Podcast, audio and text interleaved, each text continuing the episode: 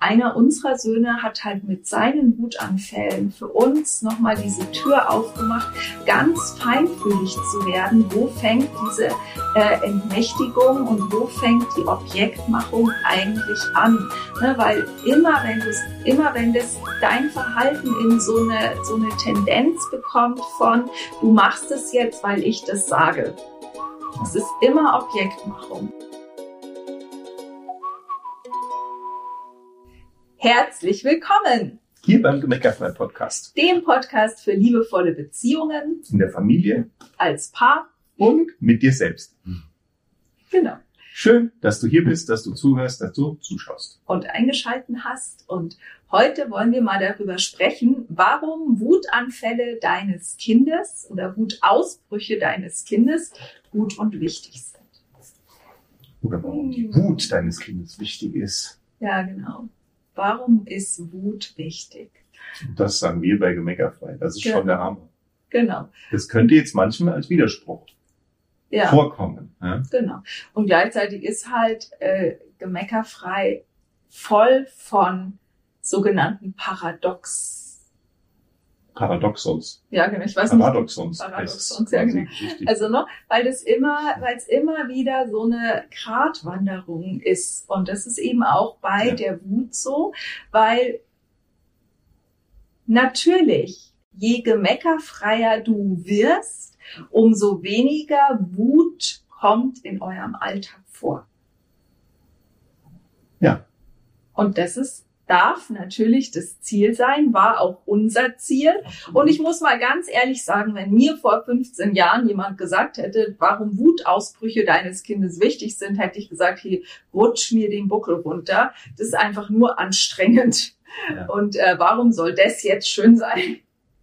ja, gut und gut sein. Und äh, vielleicht ähm, hilft dir das schon, so, dir selber gerade mal die Erlaubnis zu geben, zu sagen, ja, ich finde es auch echt es ist so anstrengend. Ja, ja, das ist schon, also ne, darum geht's ja gar nicht, das nicht äh, das kaputt zu reden. Genau, aber auf dem Weg zum Gemeckerfrei werden sind Wutausbrüche wichtig. Also wenn die gerade schon da sind, sind die wichtig. Deines Kindes.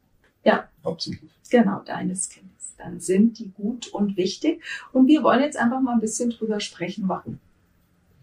Ja. Und was viele vielleicht auch schon gehört haben, ist, dass sie wissen, okay, oder was du ja auch spürst, wenn du mal über so einen Wutausbruch nachdenkst. Wut hat ja eine immense Kraft. Wahnsinnige Power. Das ist ja eine riesige Energie, die ja. da drin steckt. Ne? Und diese Energie haben Menschen ja schon immer genutzt, um ihre Lebenssituation zu verbessern. Ja? ja. Oder und um gegen Ungerechtigkeiten. Ja, zum Beispiel äh, hätten wir, hätte sich Rassismus wäre viel stärker da geblieben, wenn nicht einfach Wut da gewesen wäre, die dafür Gleichberechtigung sich eingesetzt hat. Ja? Mhm. Und das ist, das ist immer total, finde ich, oder finden wir ja auch, ne, auf dem, in der ersten Betrachtung so wichtig zu wissen, okay, da steckt ja auch eine wahnsinnige Kraft dahinter. Ja, und nichts was du ablehnst, kann verschwinden. Ja. Na, solange du die Wutanfälle deines Kindes weghaben willst, kannst du sicher sein, sie werden stärker. Und du kannst auch nichts, du kannst es ja auch nicht bekämpfen. Also du, es hilft nichts gegen Wut mit mit Aggression oder so vorzugehen oder mit Autorität oder zu versuchen. Es wird halt nur noch schlimmer. Es wird nur schlimmer. Ja. Genau, deshalb einfach mal als erste Einladung zu sagen, ja, ich fange mal an, ja zu sagen, auch zu diesen Wutanfällen, egal wie schrecklich sie sein mögen. Und sei dir gewiss, wir haben sehr krasse Wutanfälle erlebt bei unseren Kindern, bei Kindern von Klienten, die irgendwelche Möbel durchs Zimmer geschmissen haben, irgendwelche irgendwelche Vitrinen zerdeppert haben und so weiter. Also wir wissen, was Wut ist. Wir wissen, wie sich das zeigen kann. Und ähm, gleichzeitig eben die erste Einladung mal zu sagen, okay, ja, ich fange mal an, es nicht mehr weghaben zu wollen. Ich fange mal an, meine Arme aufzumachen und, mhm. und sagen, sagen, ja, es darf da sein. Ja. Und wir wollen dir einfach ein paar Aspekte mitgeben jetzt, warum es da sein darf, sozusagen. Ne? Und der eine Aspekt ist, dass Wut ist immer angestaute Anspannung. Ne, das kannst du dir immer vorstellen, wie da ist das erste, was blöd läuft, das zweite, was blöd läuft, das dritte, vierte, vierte fünfte, sechste, siebte, achte, neunte, zehnte und irgendwann ist es bei dem Kind Oberkante, Unterlippe und dann muss es irgendwie raus.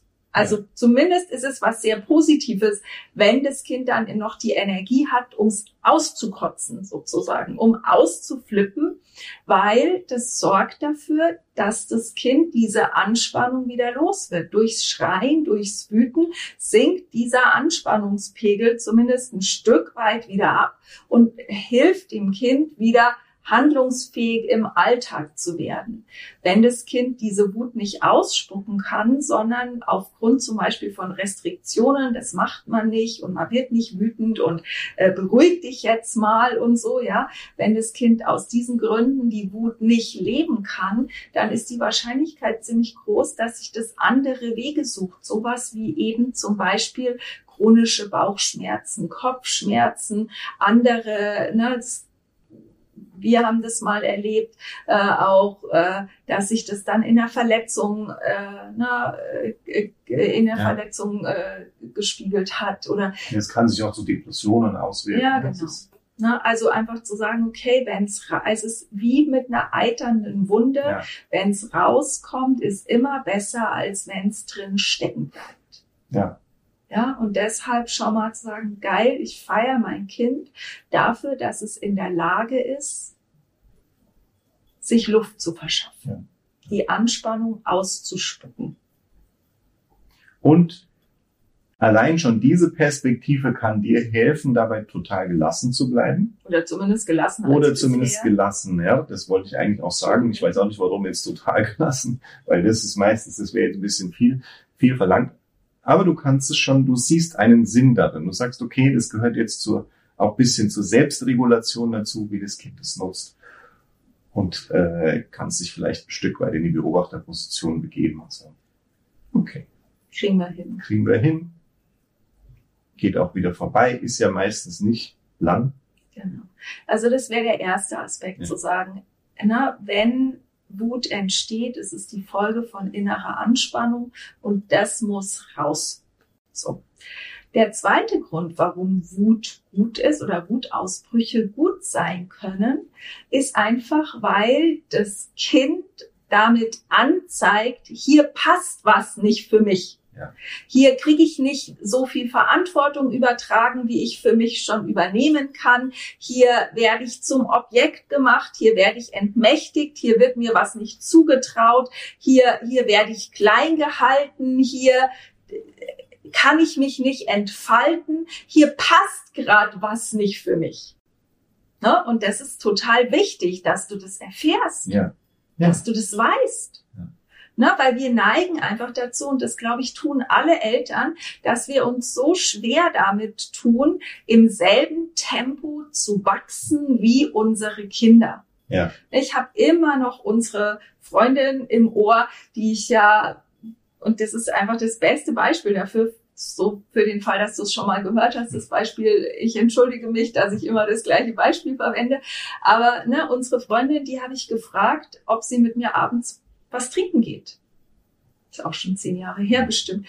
Ähm, noch nicht ganz. Aber jedenfalls hat sie dann gesagt, ja, sie würde ja gerne. Aber sie, sie weiß nicht. noch nicht, sie kann nicht wegen der Kinder. Ihr Mann ist nicht da.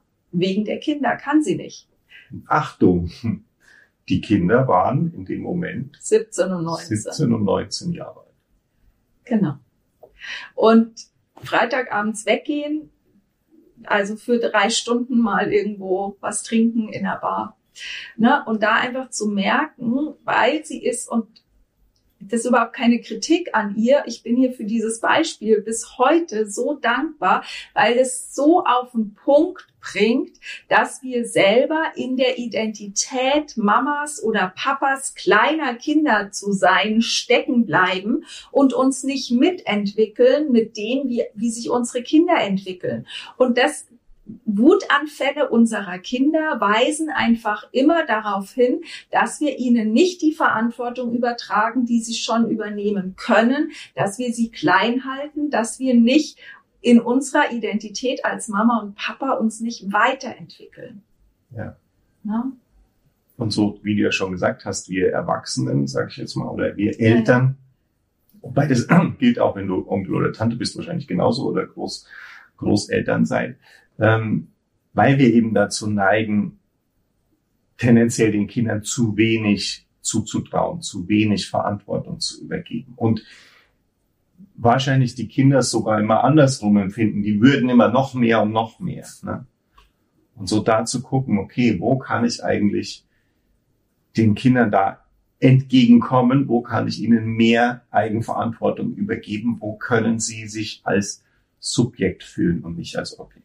Ja, das ist ja noch ein bisschen ein anderes Thema. Subjekt mhm. und Objekt würde ich gleich nochmal dazu okay. kommen als dritten Punkt fast. Ich würde hier nochmal bleiben und sagen, ne, zusammenfassend, wo kann ich dem Kind in seinem jetzigen Status quo eigentlich besser gerecht werden? Das ist, finde ich, ist so das Wichtige.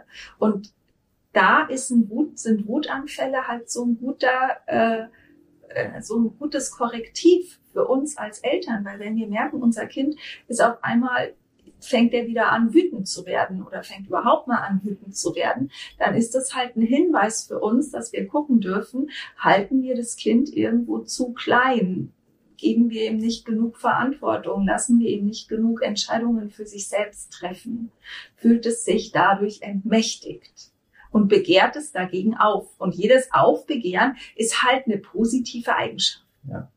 So, ne, dass das Kind in der Lage ist zu sagen, so nicht mit mir das ist ja eigentlich auch schon, nicht nur eigentlich, sondern das ist ja schon eine, ein Qualitätskriterium auch für die Beziehung, die ihr zueinander habt, weil das Kind sich bei dir traut zu sagen, so nicht mit mir. Ne? Und jetzt kommen wir zu dem, finde ich, dritten Punkt mit dem Subjekt und dem Objekt. Ähm, das kann man bei Gerald Hüther nachlesen, wenn man da mehr dazu wissen will. Ähm, der hat es eben so beschrieben, dass ähm, ein würdevolles Miteinander bedeutet, dass wir einander als Subjekte begegnen und nicht, uns nicht gegenseitig zum Objekt machen. Und in der, in unserer Gesellschaft werden üblicherweise Kinder zu Objekten gemacht. Ja. Ne? Also ja, Menschen generell und Kinder ganz speziell. Kinder und also als Kinder wurden wir zu Objekten gemacht und weil wir als Kinder zu Objekten gemacht wurden, bleiben machen wir, bleiben wir es und machen andere und, und ne, machen, wir setzen das fort, wir führen das einfach fort. Wir machen andere zu Objekten, ne, wir sagen anderen, was sie zu tun haben, was sie zu lassen haben, was falsch ist, was richtig ist. Äh, all das sind einfach, ist, sind, ist Objektmachung. Ne? Wenn ich dem Kind sage, sei jetzt still, weil äh, du störst, dann mache ich das Kind zum Objekt, weil ich es nicht in seiner subjektiven äh, Einzigartigkeit gerade wahrnehme. Wenn ich dem Kind sage, und du isst jetzt Brokkoli, weil ich habe den gekocht, dann mache ich das Kind zum Objekt meiner Vorstellungen und Wünsche und lass es nicht Subjekt sein und für sich selbst wählen und entscheiden, was es jetzt gerne essen würde. Es ist natürlich so, dass ich als Mama, als Papa immer wieder gefordert bin, gerade bei, bei in jedem Alter einfach zu gucken, wo kann das Kind die Verantwortung für sich schon übernehmen und wo kann es eben nicht. Und an manchen Stellen muss ich dann auch führen, aber ja. immer mit der Idee zu sagen, ich mache das nur für den Moment und ich übergebe dir die Verantwortung in dem Moment, wo du die für dich selber tragen kannst. Ja, das ist ein bisschen so wie mit Stützrädern am Fahrrad, ja, genau. ja, wo du sagst, die musst du eigentlich so schnell wie möglich wieder, also da, da wenn du, wenn du jetzt willst, dass dein Kind wirklich schnell und gut Fahrrad fahren lernt, dann hast du ja die Tendenz sagen, okay, immer zu gucken, wann ist denn der Zeitpunkt, wann kann ich die wegmachen? Oder zumindest schon mal höher stellen. Zumindest mal höher stellen. Und wenn du siehst, okay, das fährt ohne, dann redest du mit dem Kind, sagst, pass auf, die Mama ist mal weg, du kannst es schon ohne. Und so. Und versuchst halt da, ohne einen Druck zu erzeugen in irgendeine Richtung, versuchst du dann eben da den Zeitpunkt zu finden, wann das, wann das perfekt ist. Und das darfst du eigentlich in allen Bereichen machen, ständig. Ja, genau. Und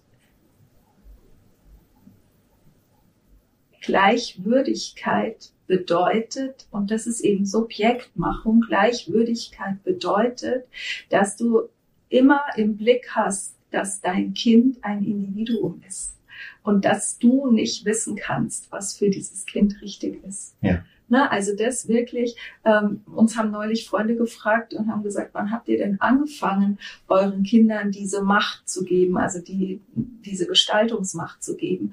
Und dann konnte ich nur dazu sagen, also wir haben sie ihnen nie weggenommen, weil ja. wer bin ich, dass ich entscheiden könnte für einen anderen Menschen?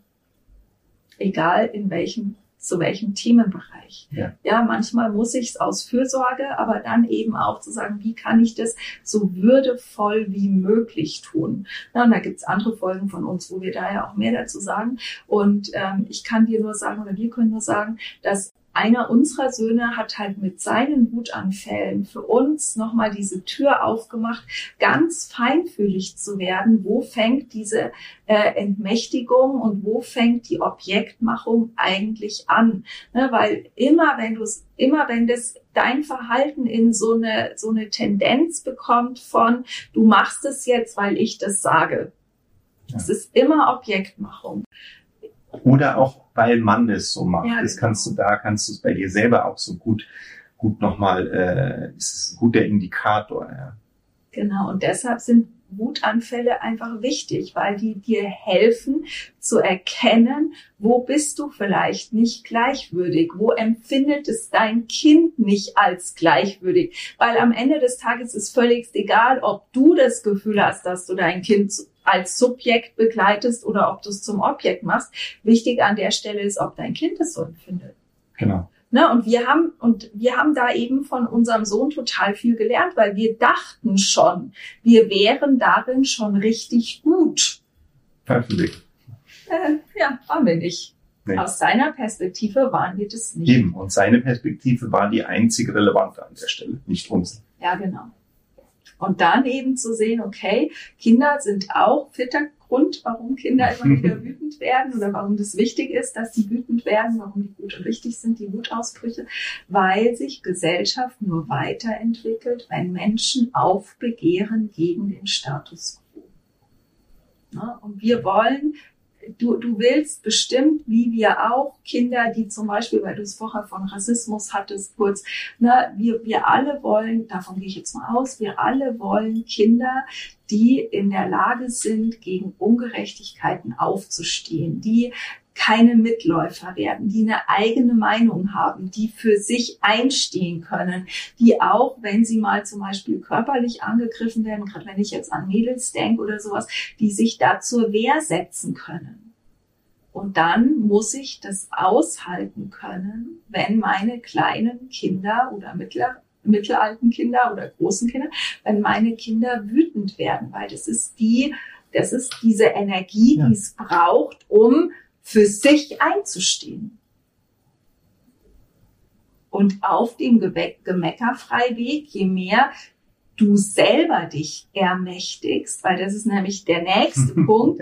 Äh, wir könnten, glaube ich, hier gerade ein paar Stunden reden. Ne? Äh, so wichtig ist das Thema und so viel mannigfaltig ja, ist das so, Thema so auch so weit, hat so viele Bereiche hat es, weil Kinder werden auch oft wütend, weil sie darauf hinweisen, dass du selbst deine Kreationsenergie nicht lebst, dass du dich selbst entmächtigt hast. Wenn du zum Beispiel Montagmorgens aufwachst und denkst, Mist, jetzt muss ich wieder zur Arbeit, dann hast du dich einfach entmächtigt.